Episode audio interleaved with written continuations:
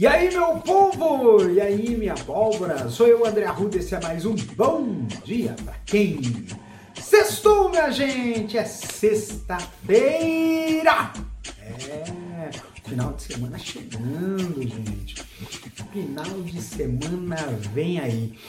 Eu tava vendo, a gente sabe que o tempo tá uma loucura. Uma loucura, uma loucura, loucura, loucura. A dia quente pra lá, dia frio pra cá. E às vezes o dia frio não dá pra ficar, sair de casa porque tá frio pra danar, né? E eu sempre gravo às vésperas, né? Então, no dia de hoje tá friozinho, né? Mas tem dias que vai fazer calor e coisa e tal.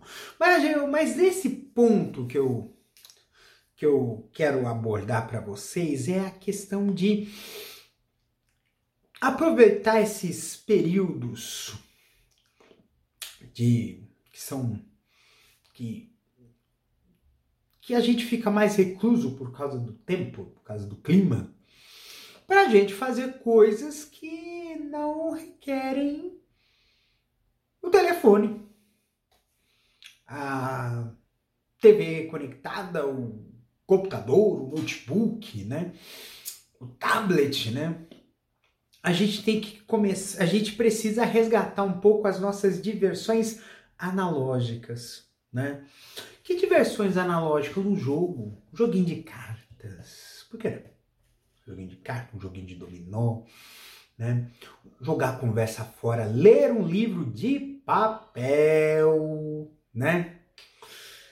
Ouvir música no rádio ou ouvir música de um CD. Ou até mesmo o pessoal que é das antigas que gosta de ouvir música usando discos de vinil. Jogos ou brincadeiras que utilizem o corpo.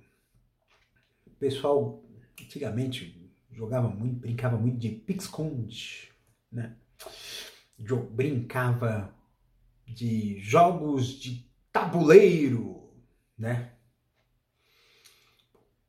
Como por exemplo, dama, jogar xadrez, né? Que é um jogo que exige, que é um jogo que exige muita, é, muito raciocínio lógico, né?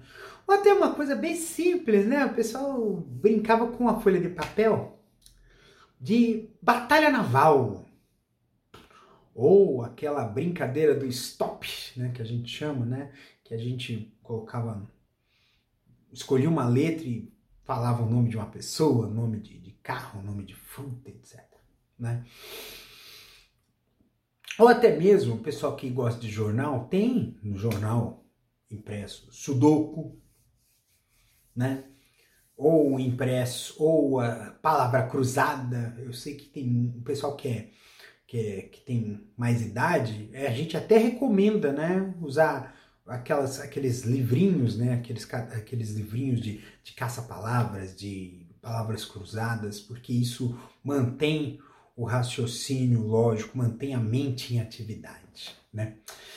Diversões analógicas são coisas bem interessantes porque ajudam a gente a desenvolver ou manter em atividade elementos do corpo que diversões eletrônicas não oferecem. Então, por exemplo, assistir a uma maratonar uma série na Netflix, por exemplo, você fica numa posição extremamente passiva.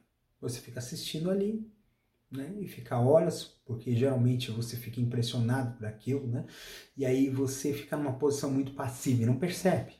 Um jogo de videogame é interessante porque tem alguns elementos de, de uh, raciocínio, tem alguns elementos de, de atividade, de pensamento, mas ainda assim uma, também é um divertimento passivo, porque você fica imóvel e sentado no lugar fazendo esse jogo. Então, tudo isso são formas de é, são elementos que são, não, não é nada, nenhum problema fazer isso. Não é nenhum problema maratonar uma série ou assistir ou jogar um game, mas ir além e explorar as atividades analógicas que não requer conexão com a internet, não requer dispositivo ligado.